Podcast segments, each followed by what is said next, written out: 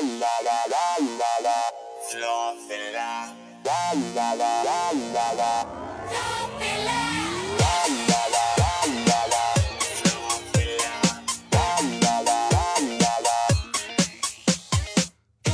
槽周围百态，幽默面对人生。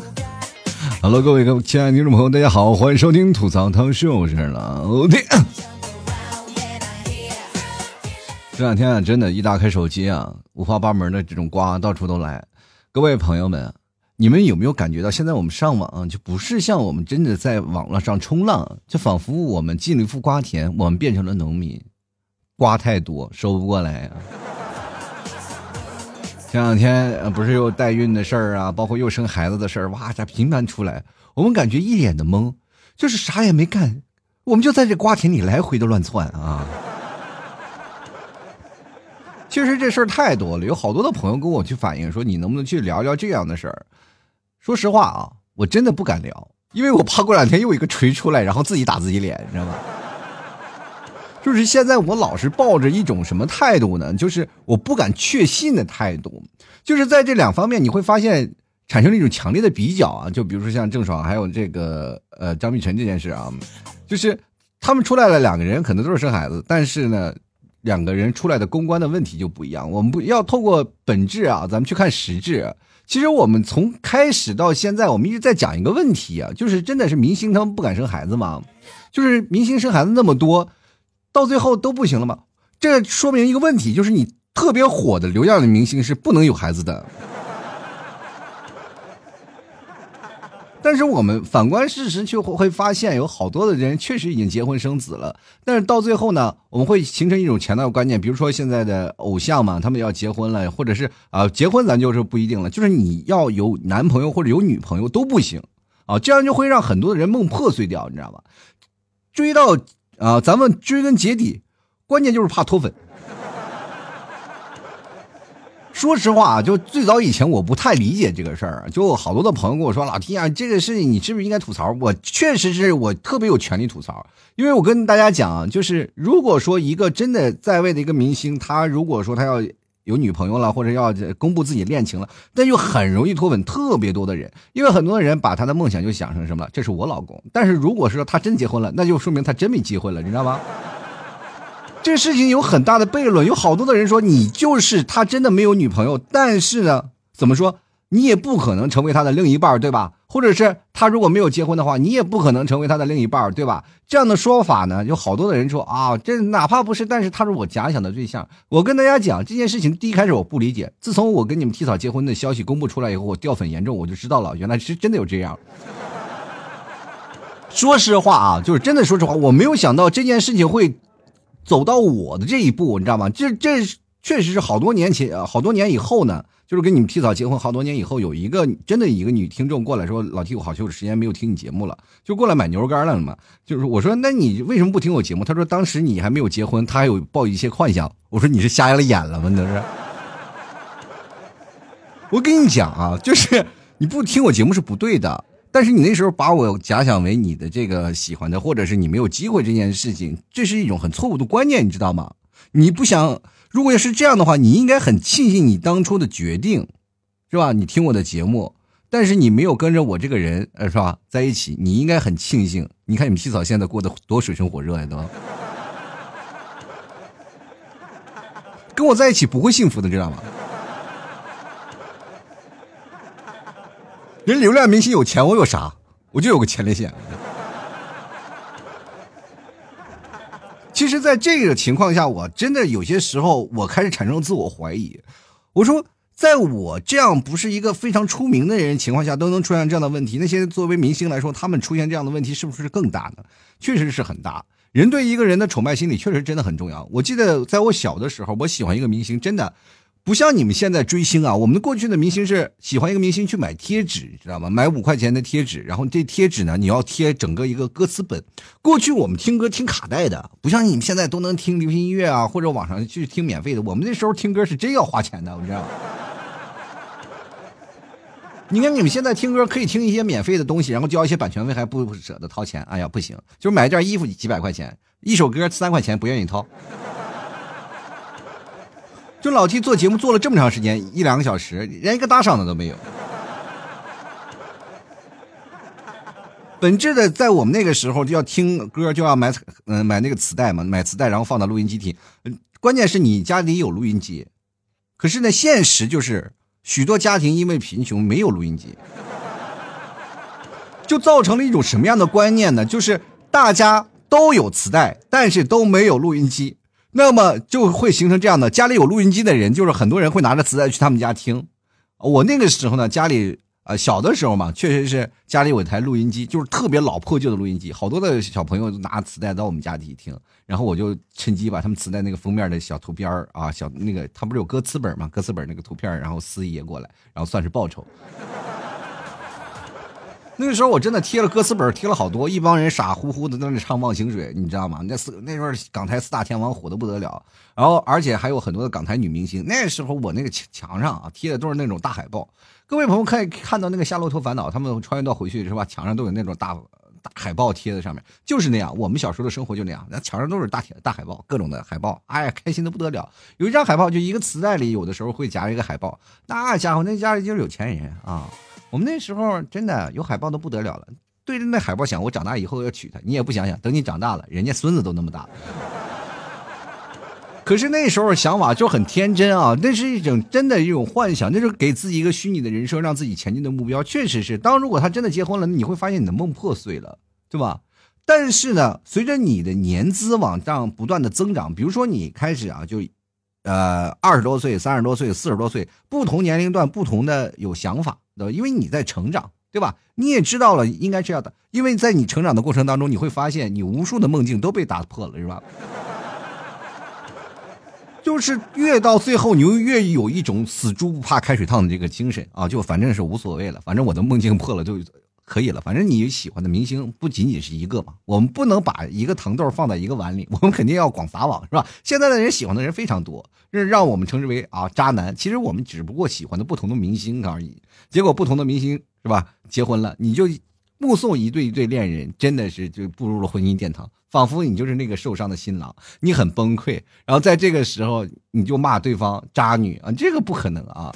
其实按照我们现在讲，我会祝福他们，就像一种老父亲送女儿结婚那种感觉，开心啊，快乐，祝你幸福，是不是？但是你们的歌曲我依然很喜欢。可是，在我们这个八零后这一代特别惨，就是我们这一代明星喜欢了，就是他们就因为男生喜欢女明星嘛，女明星结婚了以后都退出歌坛了，只有一些常青树依然在那里表演，都是一些大老爷们儿。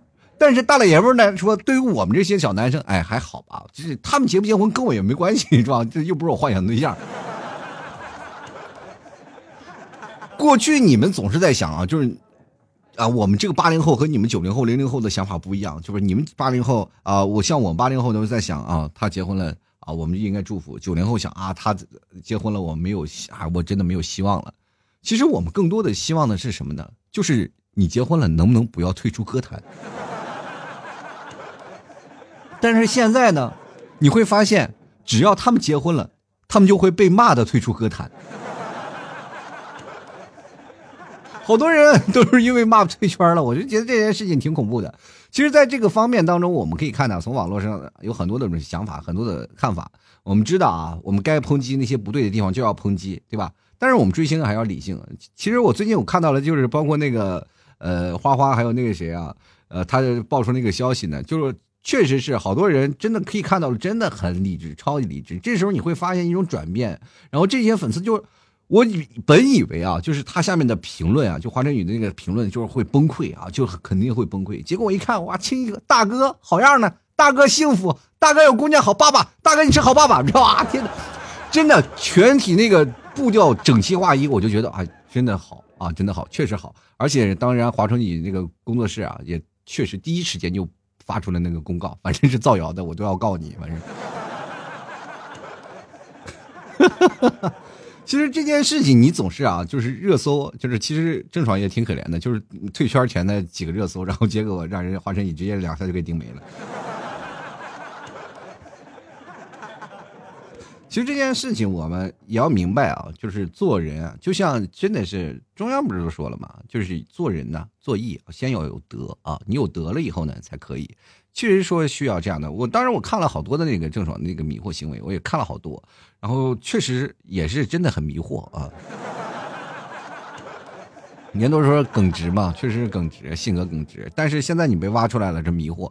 但是你过去喜欢他，不就是因为他这样耿直吗？那现在你就喜欢他的不好了。其实说实话，有人喜欢，他就真专门喜欢他的所有；有的人不喜欢你，你稍微有点什么事情都不喜欢。所以说现在你会发现，粉丝们啊，都是比较理智的了。就是通过这么多年，我会发现听我节目的人都是理智的听众，因为一直白嫖。他们知道喜欢节目就是一种，就是一种休闲嘛。就比如说听我节目的听众朋友真的超理智。前两天不是说这都在我那个对暗号嘛，就是过来买东西的时候都对暗号，好多人跑过来对暗号，然后跟我说老 T，我就过来对个暗号。我说你难道听这么多节节目的时候也不应该表示表示是买一个牛肉干啥的？他说不，我就我就来对个暗号，表达一下对你的喜爱。然后我当时想，也确实。他既然表达对我的喜爱，就已经很给我面子了。作为一个不出名的主播，你说到现在了，也还会有人喜欢。说实话，也是应该很庆幸的一件事情。当然了，就是唯一不庆幸的时候，就是我怕被你们误会啊，真的是怕被你们误会，就以为我生活过得对我多好，是吧哈哈哈哈？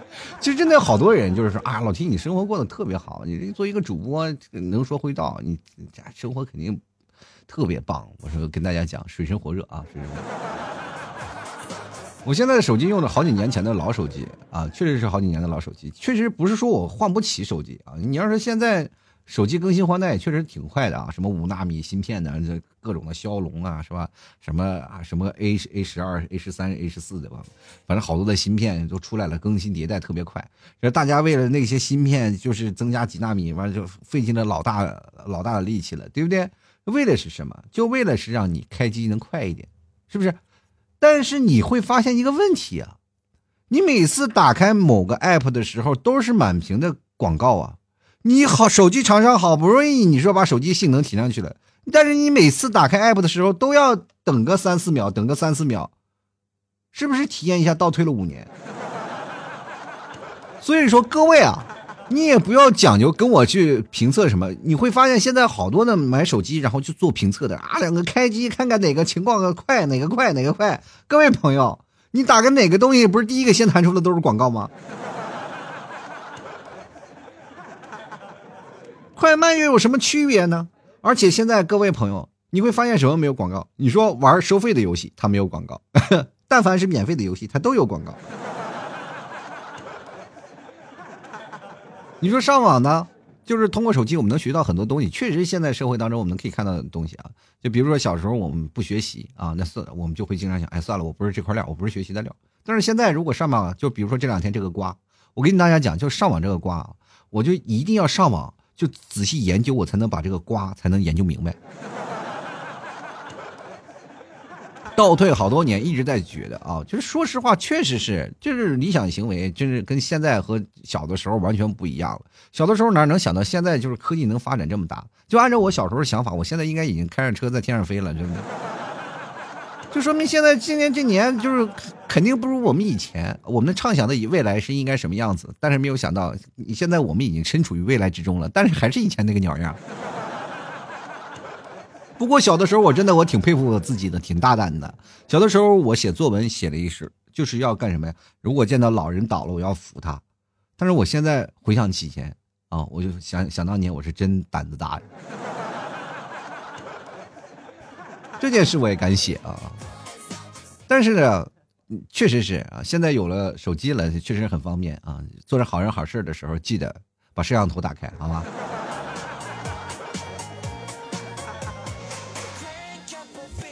前两天有个听众朋友问我了一件特别有意思的事儿啊，就问我一件事，说老 T，你觉得我冬天怎么样可以穿的性感一点？我说你冬天你要干什么呀？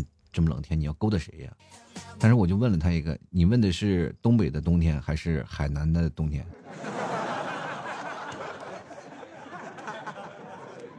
东北的性感是在家里性感，海南的性感是在外面性感。其实说实话啊，这两年我出来工作这么多年啊，就是包括离职了，也确实是从小受家庭影响啊。我父母过去他们总有想法，就是父母在不远游嘛，不想让自己的孩子出门，就一定要把父孩子放在家里。那时候我妈托人找了好多的人，真的终于托关系让我进清华啊。说实话，那个时候我就感觉这个不是我自己得来的，我就不愿意去。啊，真的不愿意去，我妈就托我，因为我北京有三姨在清华，啊，她就非得非得让我去啊，非得让我去清华。我说去那儿干什么呀？我这个人啊，你说我要凭自己努力上啊，我就我肯定我肯定不让你就是托关系这这件事不好啊。然后我妈意思让我找个好工作啊，说至少你你去先先去干吧，是吧？你先先去清华，先是吧？你。等你从清华出来了，你马上就不一样了。你说从哪儿出来？你就是从清华出来的。你到哪儿工作，你不都厉害了吗？我当时心想，也确实是这样的。但是我妈说，如果你要真的不愿意清清呃去清华，你就来内蒙继承家家族企业吧。我一想，我冬天在内蒙放羊多累啊！果断我就说，那我也不想去清华呀。你说去清华你读书行，你刷盘子你都没意思。那么还不如在草原上放羊呢。哎呦我的天，这一天到晚的把我给整的啊！其实说实话，当时我这个决定真是错误的，我真的应该就好好的去趟清华，然后刷个几年盘子。你说认识多少那个学子们呀？啊，你跟他们学习一下，至少在清华，你至少能认识很多的学生啊。你说哪怕刷盘子，你能在食堂里认识学生是最多的，是吧？没准哪个就是以后是亿万富翁，你跟他打好关系，做个投资啥的。不比什么强，不比现在的买买股票强。你看看一个个，那现在那个绿油油的，那怎么这绿油油的？是跌了吗？不是，都是韭菜呀。你就是在清华刷盘子，你这过了两年，说你在你十啊十七八岁的时候你在干什么？我说我在清华，不比你上个二本三本野鸡大学要强。哎，我的天，这生活你会发现，哎呀，不一样啊！你就说，哎呀，那段时间不是有个北大青鸟吗？哎呀，是一说北大的，就是不把青鸟两字扣掉了，是吧？老厉害了！哎，一说啊，北大厉害。哎嗯，咱不扯别的了啊，咱们今天还来扯扯别的事儿啊，扯扯扯扯那个什么事儿呢？扯扯自卑的事儿吧。其实说句实话啊，今天我就想跟大家聊聊这个自卑的问题。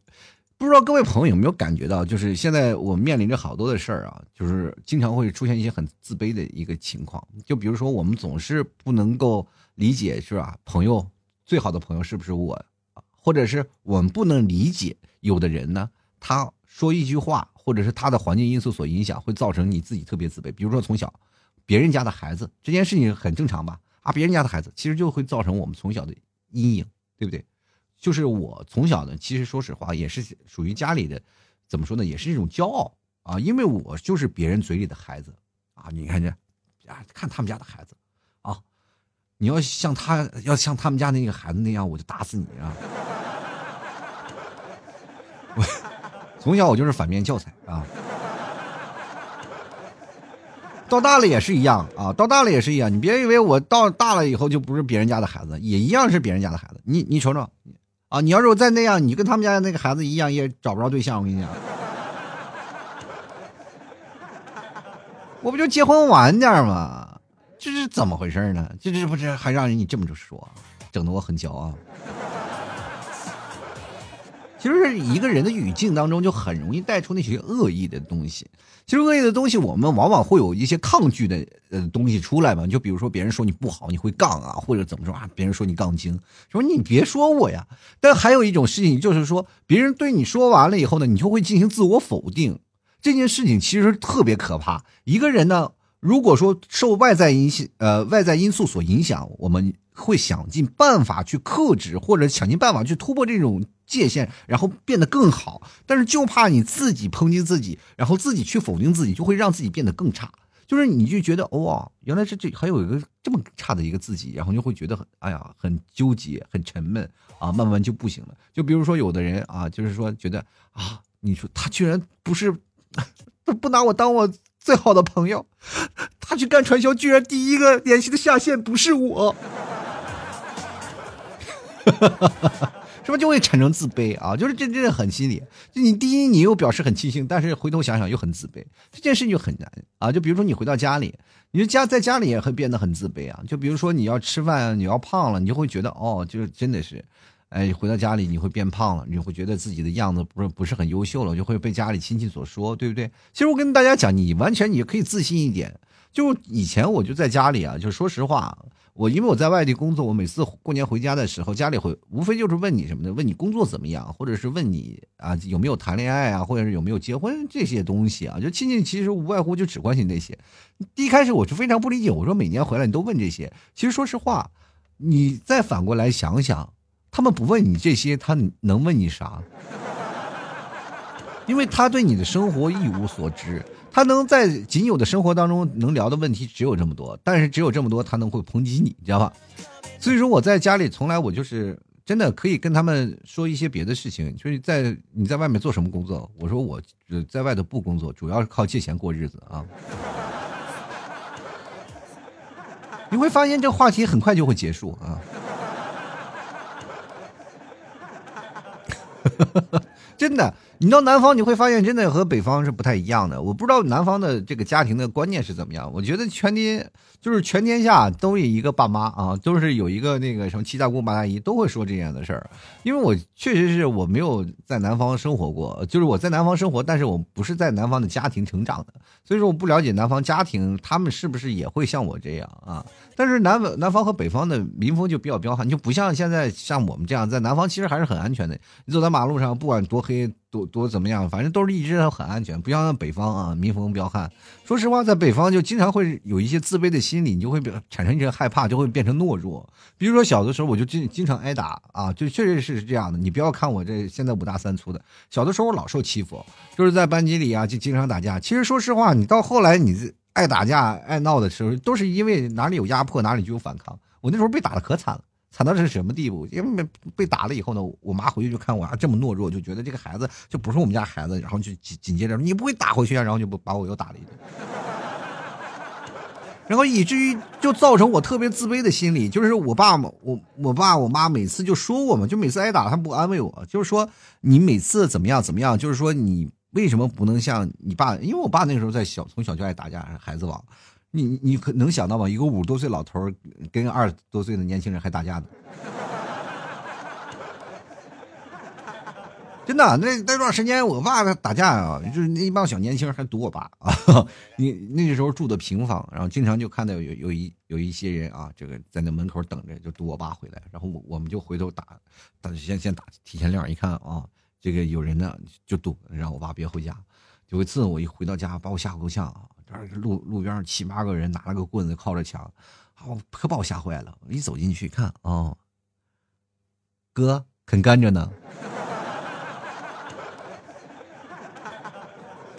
其实这就是我们在小，其实我们在小了，自卑的那种方向太多了，不仅仅是这样的事情，是吧？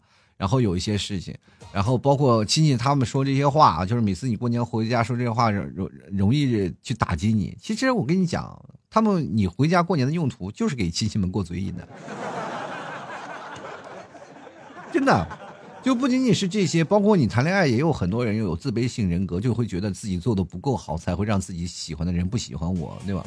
前两天有一个朋友就跟我说啊，问我一个问题，就说为什么我在就是，比如说他把我拉黑了，我还要依然看着有这红色的感叹号，我还依然要打字呢？然后我就跟他说了，你是不是要截图给你的前任看？我跟你说，这是一个知识点啊。其实自卑往往来自于方方面面啊。有的人是因为长相，有的人因为身高。其实我自卑是因为我的口才。真的，我常常因为自我否定来去觉得我自己做的不够好，做的不够优秀。就比如说，我这段时间，我经常会想。我也上台表演过啊，这也讲过一些脱口秀吧，或者是有一些小舞台经验。但是每次我一上台的时候，就觉得自己不够好啊。然后比如说我在看以前的自己的录像，听以前的节目，我也觉得自己不够好。我就老是做自我否定，其实这样是不可以的。就比如说我们经常说不能、不可以、不行啊，然后我该怎么做？就是往往就是在不断的审视自己，就是这件事情在审视自己的时候，就感觉自己心上身上长了一种毒瘤，你是没有办法去去掉的。现在最好的医生也是治不了的，这只能靠自愈，知道吗？就靠自己的自身免疫力，然后只能自己多啃点牛肉干，然后让增加自己的免疫力啊，免疫球蛋白，然后才可以自己治愈，是吧？其实我们各位朋友，你去想想，当你真的陷入到自我否定这个环境当中，你就很容易啊，就是处处产生被动，啊，就是在谈恋爱的时候，你都不敢主动表白，你一表白了，就很可能会发现，如果说对方拒绝了，你就会觉得不是对方的问题，而是你自己做的不够好，是不是？这样的话就会形成一种什么样的观念？就会变成恶性循环，导致于你以后呢也不敢去表白，因为你总觉得你做的不够好，这样就会。慢慢的引发一种新的症状——强迫症。哎，你老是强，有好多人完美主义者啊，就是对自我的审视特别高，就给自己的标准定的太高了。就是一定要让他们满意为止，你知道吗？人心不足蛇吞象，人是是贪婪的，他总是要更好的。比如说，你今天给老板一个东西啊，就是特别好的一个东西，做了一个特别好，然后包括 PPT 做的特别漂亮，然后老板就会说啊，这就是你的标杆。但是你想一想，这平时人家做一个 PPT 只需要两个小时，你做 PPT 用了两天，然后老板就用这个要求你，你做的不好就说明你工作不认真。朋友哪有那么多时间？对不对？这个是是事情啊，就是说，这说实话，你做过于完美是对自己的残忍，你知道吗？人一生要大大咧咧过的，哎，就是很轻松，不用再给自己过多的标准。就比如说，有些完美主义者，他就很崩溃，就是他啊，这些东西做的特别好了，就可能只有百分之一啊，百分之一就做的不够好，他会觉得啊，这个东西失败了，他不好啊，这个小错误就会形成我失败了。但是我们会想办法下一次进行弥补，但是你还会有一地方还会有一些失误的。人不可能是过于追求了，就是因为你把那个目光老是集中在那过去的缺点啊，就是那一个缺点，但是你就是目光会变得狭小了，因为别的地方你还放得更宽了。哎，你说，哎，比如说你这个百分之一填补好了，但是你会发现有百分之二十二的问题又出现了，然后这个时候你就崩溃了呀。你说百分之二十二我该怎么办呢？又开始注重百分之二十二，又就结果有百分之六十的又没有做好啊！我天，到了最后开始全盘的否定自己，这是一个让自己崩溃的过程啊！前段时间是这样的，有一个好多的人跟我说了一件事情啊，然后我也看到了，就是一个成年人的崩溃是从何开始的？一个女生坐着地铁，然后突然哭起来了，然后一下火遍全网。呃，这件事情其实一个成年人默默崩溃的事情特别多。是怎么崩溃的？我跟大家讲，就是滚雪球。就像我跟大家讲的，百分之一、百分之二十二、百分之六十到百分之百，它是个蓄力的一个过程。而且现在的环境压力也特别大啊，环境压力越大，越使我们自我怀疑和自我压榨。就比如说现在九九六人说了啊，马爸爸还说你这是一种福报啊。其实现在对于他来说，他也不讲究福报不福报了，反正他也挺惨的，是吧？现在。确实，环境因素啊，包括造成我们现在年轻人压力特别大。真的压力到多大的地方呢？你你去看看很多的人，那压力大的头发的都被压没了都。然后呢，然后我们还慢慢的压力过大了，就会造成我们缺乏自信啊。就是我们有些时候就是会进行自我评估，然后把自己评估的就是评价是过于低了啊，就是老是觉得自己不能胜任某些工作啊，或不不能胜任某些事情。就比如说，我能不能当你的男朋友？我觉得我不胜任。你能不能完成这份工作？我不能胜任。那你能不能做顿好饭啊？我不行。你吃了肯定以为是喂猪。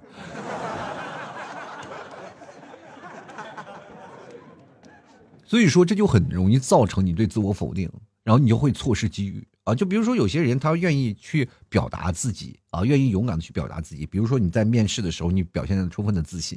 啊，把那些不好的事情能说的特别好。我记得我面试过几个朋友啊，就因为我那个时候也是会面试的嘛，啊，因为 HR 会把那些呃来工作的人会给我面试。你别看我以前还是个经理，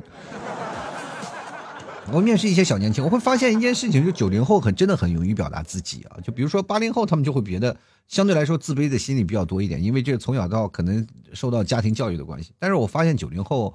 或者零零后愿意很愿意去表达自己。我记得有我记呃，我是面试过一个应届毕业生，啊，一个小女生，老厉害了，真的老厉害了。然后那家伙说的自己头头是道，确实给我印象分加了不少。但是你也知道，我也是从人群当中看过不少的人啊。然后一一看这个人就是啊，太自信了，但是工作能力不一定强啊。但是这个时候呢，我还是宁愿选择找这个自信的，因为他愿意去学，他愿意把这些东西敢于表达啊，敢于表达去做这些事情，那我就觉得这件事情是可以的。但是太自卑的人呢，他往往会存在一个自己的误区里，那个不断的盘旋，就很容易。出不来，呃，工作效率肯定就会低嘛。所以说，这个是对于我们来说，我们来选择人也会有一个很好、很有利的一些事情。就是你有些时候你要有想法，你要勇于表达出来啊，勇于表达出来，你不要藏着掖着。就是因为很多人他们会把崩溃压在心里，他不愿意。不愿意跟人说，不愿意跟人分享，然后慢慢的就让自己压在这个心里，压在这个自我的世界里，就会崩溃啊，自己变成自卑，然后性格会慢慢慢慢变得比较内向。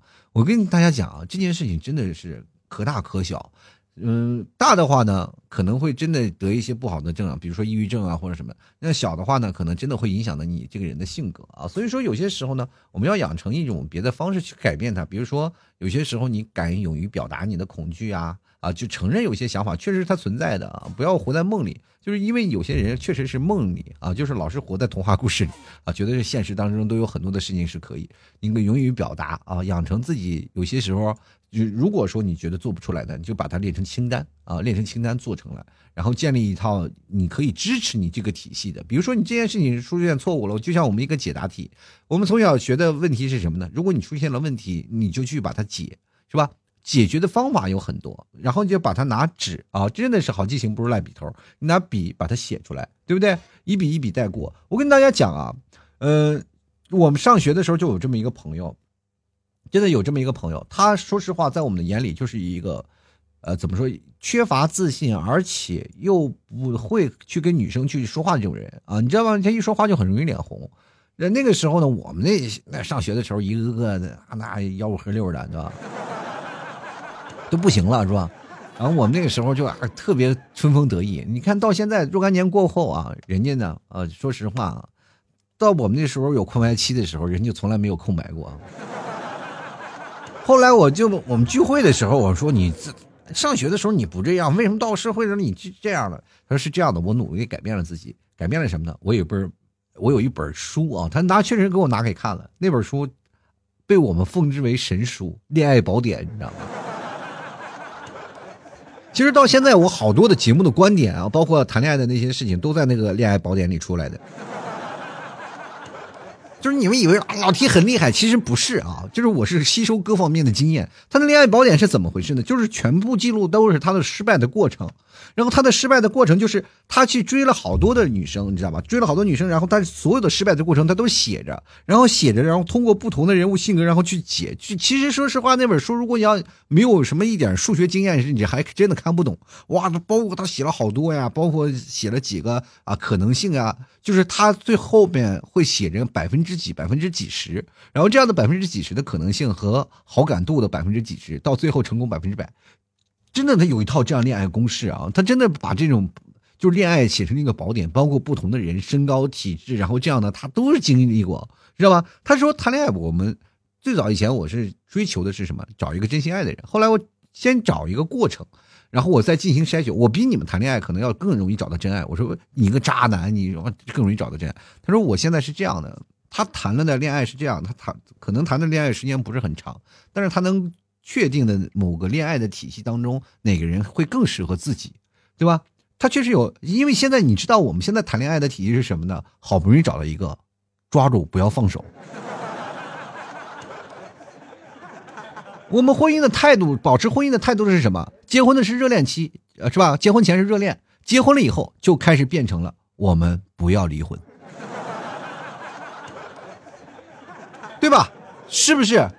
很多人到最后都是哎不爱了，还仍然坚持，永远说的那句话：咱们为了孩子，是不是？你到最后，你就孩子成了顶包的。我跟大家讲，我从小到大也是活在这里，我妈经常会放在水里，要不是因为孩子这样的话，要要不给你一个完整的家。我爸我妈他们也经常吵架，一吵架他们也会经常，反正大人们也会经常出些事儿，都是我从小顶罪。然后我妈就会骂我，我要不是为了你，你说我会造成我什么样的性格？我会崩溃是不是？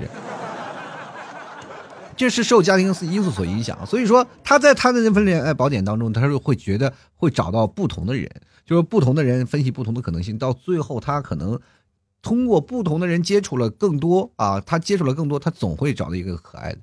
呃，像他这样的话，他说如果找到那个最爱的人啊，就是找到了那个最爱的人，他会把这本书撕掉，啊，或或者烧掉，然后他或者是他把它埋起来，然后给立立个坟啊。我说啥？那个坟里埋的你青春是不是？是埋着你多么不是人的证据是吧？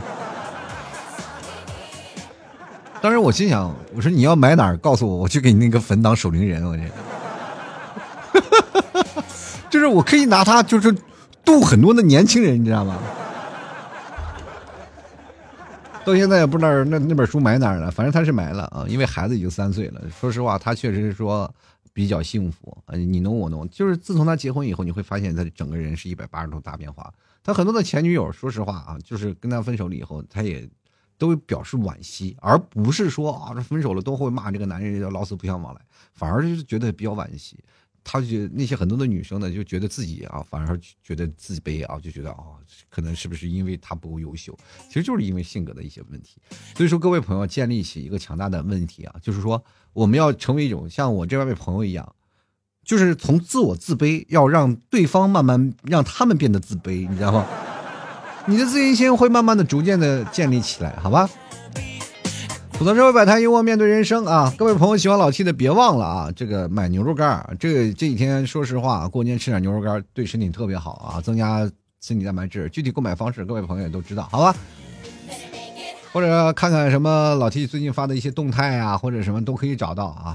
记得可以直接对暗号吐槽社会百态，我会回复幽默面对人生。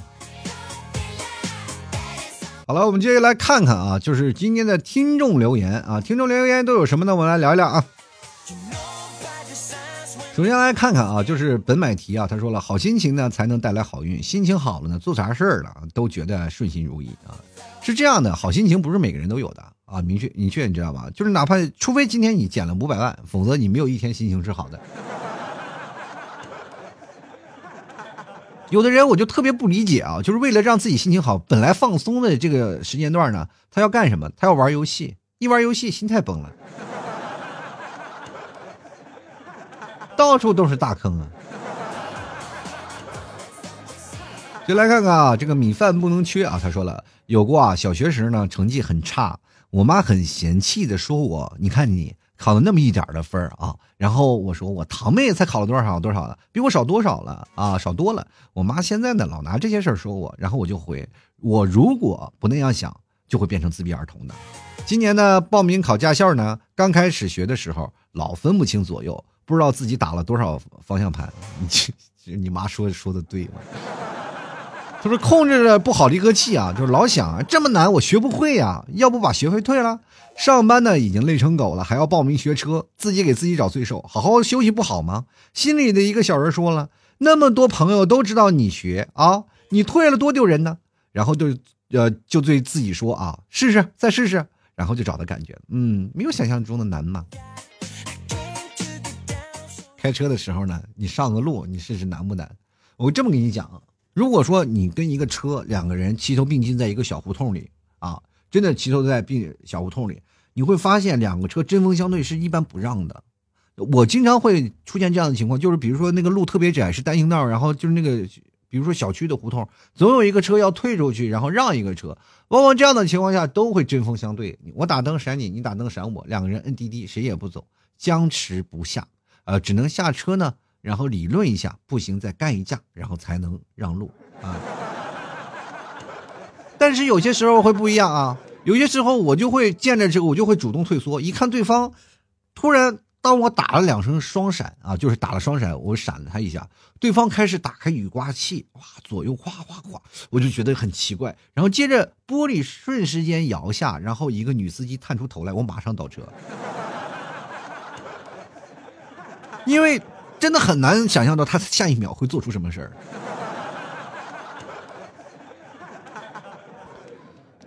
其实说实话啊，女生开车真的是这样的。你们替嫂就很少开车啊，我教过她，我教过她。确实，说实话，有些时候呢，比如说回家嘛，就路旅途呃这个路呃旅途那个路程比较远啊，这个在旅程当中你会开车会很累，然后需要你们替嫂去换着去开一下，只要你们就替嫂一握方向盘，我就瞬间就清醒了，然后接着我再我开啊。他都不需要再往后开，他只需要坐在驾驶室上摸一下方向盘，我就发现我很清醒，屡试不爽啊！真的，我记得我上次从内蒙开到杭州来嘛，从内蒙开到杭州，整个过程当中，说实话啊，就是第一开始在内蒙大草原的时候，我想的，因为没有车嘛，我就跑得快一点，然后我说说了，然后我确实累了，开了五六个小时，我说让你们替嫂换着开，你们替嫂刚一开。又是隧道，又是山洞，又是大车，我的天，一下就来了，把我当时就吓坏了。我说你赶紧停在马路边上走吧。你们提早也很紧张啊，然后就停在嗯那个时候有一个那个减速的啊，确实因为它有那个大车刹车，它有一个过水啊，给那个刹着大车减温的一个那个停靠区，然后我就赶它停在那里，然后我再换换给我开。这一开，我的天呐，又是有好几百公里出去了。然后就又换你们提早开吧。你们提早刚一上路，我的天呐，天黑了，又得我来。你知道这有太多的特特异条件了啊！然后现在你们提早不愿意碰方向盘，他因为他不是说不愿意开车，而是怕我在旁边叨叨。说实话，我这个我也自己我反思过，但是就是控制不住自己这张破嘴，主要是可能还是吓得不行。就来看看咸鱼，他不翻身啊！他说：“我就觉得只需要能够认清自我就行了。说白点就是脸皮厚点经常反思自己，我怎么可能会错呢？”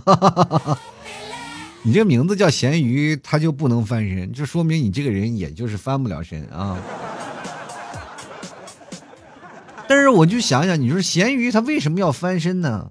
你们有没有考虑过，咸鱼是个死的呀？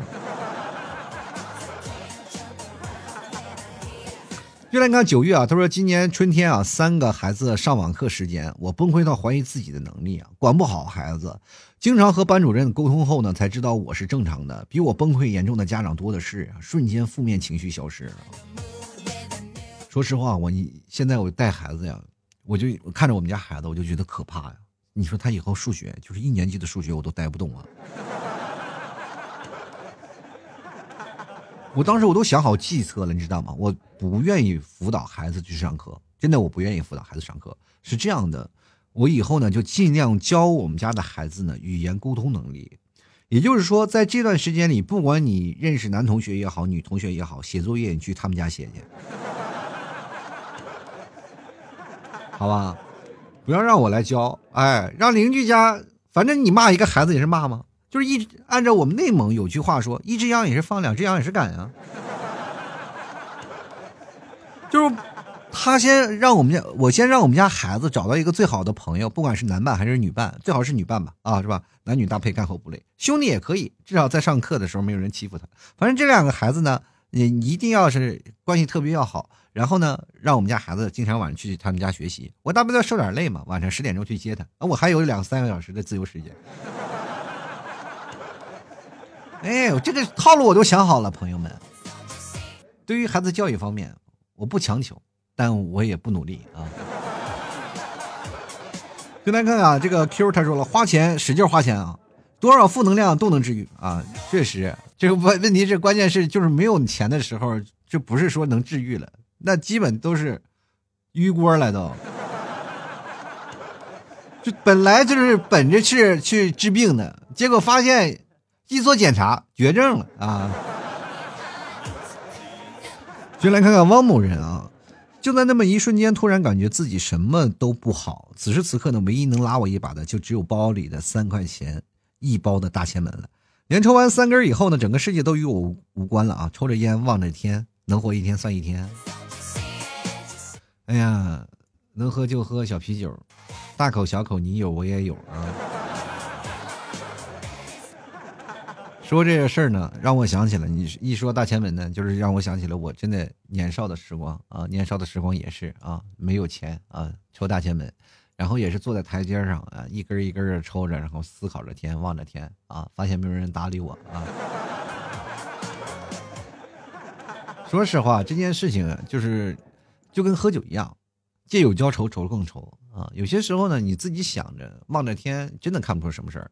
我记得我在有一个年龄段的时候，在二十二岁到二十五岁之间，我经常会出现一个状态，就是游离，经常会躺在床上看去天花板，然后看着天花板想着未来。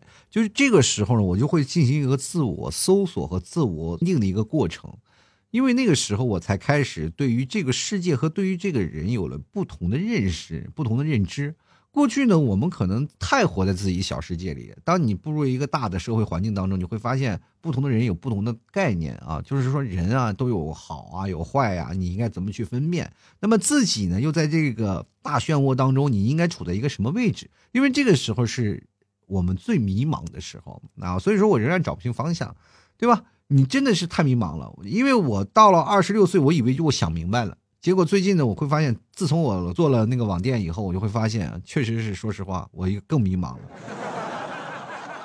你会发现什么人都有啊，就是有的人真的是为了那个，我反正我跟大家讲，你只要做了电商，你就知道了啊，你就要当客服，你就会发现形形色色的人，你什么都能遇到，真的。真的，我吐槽，我就不吐槽这那些太多了。反正我就感觉你会发现啊，真的有那种超级不要脸的人啊。我跟你说，我心态好，我那个时候特别佩服那些做那个客服的人。哇，他怎么心态那么好？啊，前两天有一个，就是这两天有一个人啊，一直在纠结啊，应该是个老头吧，也不是是什么老太太，反正啊，天天的，你真的你会发现出现这出现这些问题的话，基本都是老头老太太。给你纠结哇！天哪，这把你们替嫂气的都快崩溃了啊！怎么回事呢？他是什么了？买了东西以后呢，就天天的，就是把那个什么标签或者是把那些东西撕了，就说你卖的是假货，是吧？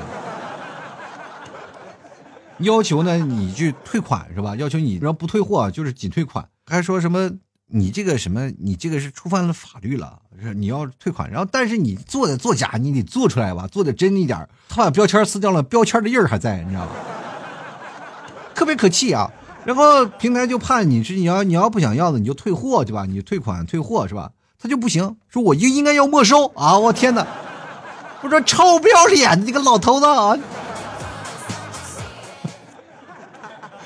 当时我心想啊，我当时我真的没好意思说，我说我是一个说实话不大不小的主播是吧？那个人还是个广东的啊，广东的。我说你不要以为我广东没有粉丝啊，真的抽出蛋裤衩里的猴皮筋做成弹弓打你家玻璃去，真的太气人了啊！就是说实话，我今天我萌生一想法，我要不要把他电话报出来？然后最后想算了吧。就这样像这种人啊，就是为了点蝇头小利，哎呀，真是太气人了啊！我就觉得就是惯犯啊，这真是惯犯，一看就能看出来，就是天天的在那里讹诈不同的商家。反正很多商家就不厌其烦，就觉得啊，算了，那我不行啊，我穷成这样了，我怎么可能？你就是会发现一种事情啊，就穷鬼遇到穷鬼，肯定是秀才遇到兵是有理说不清。像我这秀才，如果要碰到一个要饭的，他肯定是两人要打起来的啊。我跟你说，有理一定要掰得清楚的。好，给我在这里吃过这些东西。所以说，各位朋友啊，做人呢要优秀，好吧？我奉劝各位要优秀，要优秀，要宽待度人啊。广东的朋友注意了，哪天我气不过，我就给你们打电话，你们帮我去做成，把裤衩里的猴皮筋做成弹弓打他们家玻璃，好吧？第二天我上热搜了，主播纵有粉丝犯罪，我晕。就来看看小树叶啊，他说找一个话题唠，或者是感兴趣的事情，把自己的脑子想的事儿打乱啊。就是你想一个找一个话题就能解决了吗？我就想问题，我是这样的，我为什么会经常处在一个自卑或者一个环境当中？我这个人啊，就是我本人，就是因为想话题想的，因为老想不出话题来，就每天我就要做节目，我就纠结我应该想什么话题，我要崩溃了，我要自己自杀了，我就不行了。就来看看忘不了的回忆啊！他说医院实习啊，患者来看病呢，告知那个诊疗结果呢，还要去追问代教老师啊。还呃，还有些那个患者在别的科室呢看过了，就啊不告诉你，然后再来问你，就是为了核实一下他和前面说的是一致不？太害怕误诊了，你知道吗？其实说实话啊，他在问你的时候，不是说为了确认一致不，而是希望你能说出不一致来。他希望是个误诊呢。就是现在成年人最不愿意去的三个地方嘛：医院、法院、公安局嘛。对？去了这三个地方就崩溃了，是不是？所以说，有些时候呢，我真的不愿意去医院。一去医院我就害怕，真的。我现在身体有点小病小灾的，我就感觉不行了，啊，我就开始自我否定了嘛，对吧？就来看看 S 啊，他说经常会自我否定啊，认为自己一事无成。自我否定后呢，我会将压抑的心情藏起来，微笑面对身边的朋友，让大家呢欢声笑语。哎，我就像有些人说的，你总在帮助他们，而谁来帮助你呢？我就感觉有点像我了。嗯，我这个人就是这样的，经常会有很多听众朋友问我这说这些问题啊，就是老老希望让我求帮助，但谁来救救我呀？救救孩子吧，好不好？其实救我方式很简单，发个红包就行啊。然后三三说了，老 T，你确定不跟一下最近的热搜吗？最近娱乐圈的瓜很大。其实我一直很想跟这个娱乐圈的热搜，这一跟娱乐圈的热搜，你说有流量啊，又有什么的？但是我在想啊，一件事情，就是你跟你这个热搜起来，对你们造成有什么样的就有意义的事吗？就是这个事情，说实话，有可对可不对的地方，因为大家都在说。不同的人都不在不同的观点，因为从昨天开始呢，我就看也看到了好多的人有不同的观点啊，不同的说，然后说这件事情好，你就有一种什么事情呢？就是墙倒众人推，明白吗？就是墙倒众人推，然后但是没有人来了，你会发现有些差劲的，就是说一些媒体啊，他们就会引领风向啊，就把各种风向往好的往坏的，然后就各种引。然后说实话呢，其实我也可以这样做，我也可以引一些风向，然后这跟着娱乐风向去走。是后来我就想想，我跟着这样的风向走了以后，到最后呢，我也会变成他们，然后难免呢，我就会变成了以后会引导你们去针锋相对的人。我不是说我不想跟你们讲，我是怕我自己会变坏。进来看崔啊，他说一直在自我否定和盲目自信之间徘徊啊。这个说实话啊，就盲目自信也是一种自我否定的一个过程啊，因为你不盲目自信，你怎么能自我否定呢？然后琉璃说了呢，自我否定就出去走一走啊。说实话呢，这个半夜溜达的人有两种人嘛，一种是就是像你这样的啊，自我否定的人，呃，另一种就是有糖尿病的人，晚上必须要溜达啊。我二舅就是啊，糖尿病，然后晚上吃完饭了，大家都在那里其乐融融聊天呢，他说我要例行去溜达的，然后去那里广场溜达啊，我们那边有个广场去溜达，然后我们那个广场有一条道啊，就就是。特别诡异啊！就是白天呢没什么人啊，一到晚上那个那条道到处都是人转圈我们称之为唐人街，你知道吗？北方啊，我跟你讲，算是一种地方病吧，就是糖尿病人，因为我们那边摄的糖量太多了，我们吃肉啊啊，就是喝酒吃肉，所以说就是容易得糖尿病，而且尤其是晚上经常吃个串啥的，所以说各位朋友，管好肚子吧，好不好？真的，这很难受的。我一个朋友从小，因为前段时间我们喝酒，就是真的喝酒，喝酒自己在那哇，喝着酒呢，给自己扎一针啊，我扎一针，然后再喝。我天哪，太厉害了！我 每天出来背个小包，我说哇，包里装多少钱？他说钱倒没有，药倒不少啊。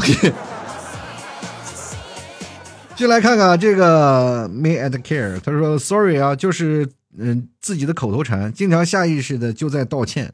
这都不仅仅是自我否定了，还有自卑啊！其实说实话，你居然用英文说，就说明你也不太自卑。你要说对不起，这才自卑啊！你说 sorry，那其实说实话还是有一笔带过的意思啊，不够诚实啊，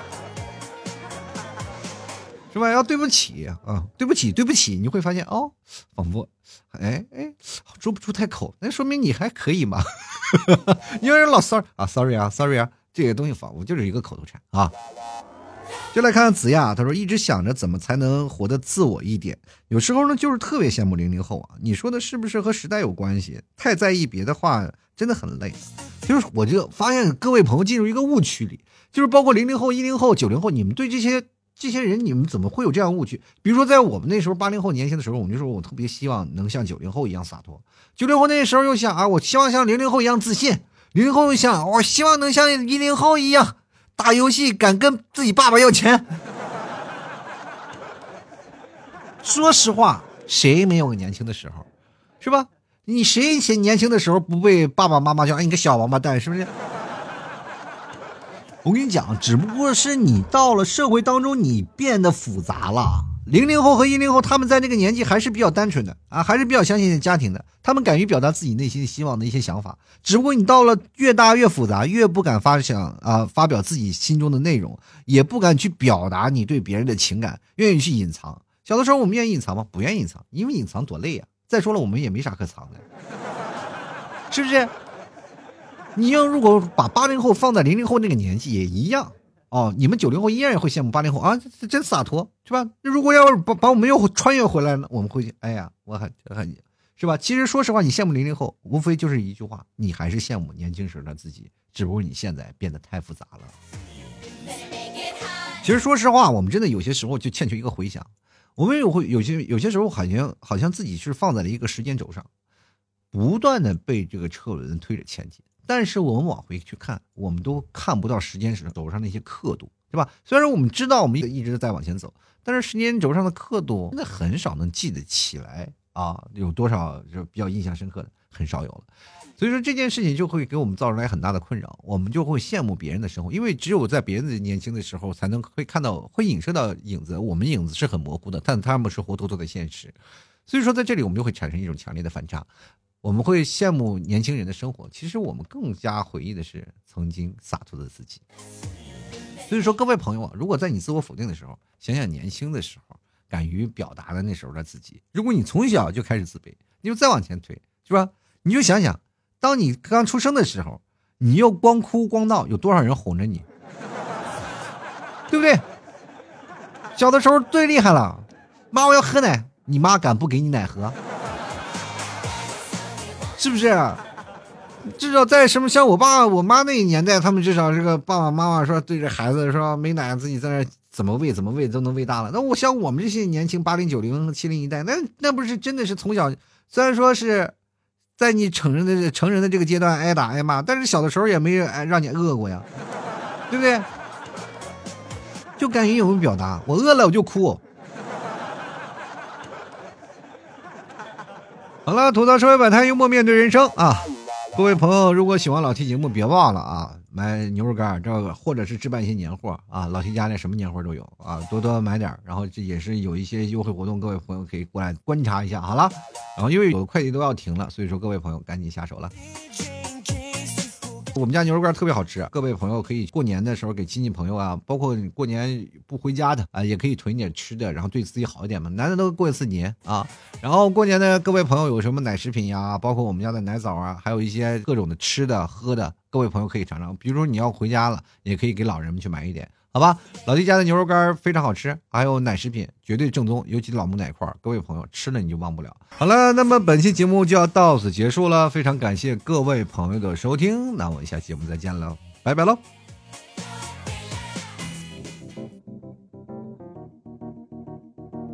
老 T 的节目现在结束，请大家鼓掌。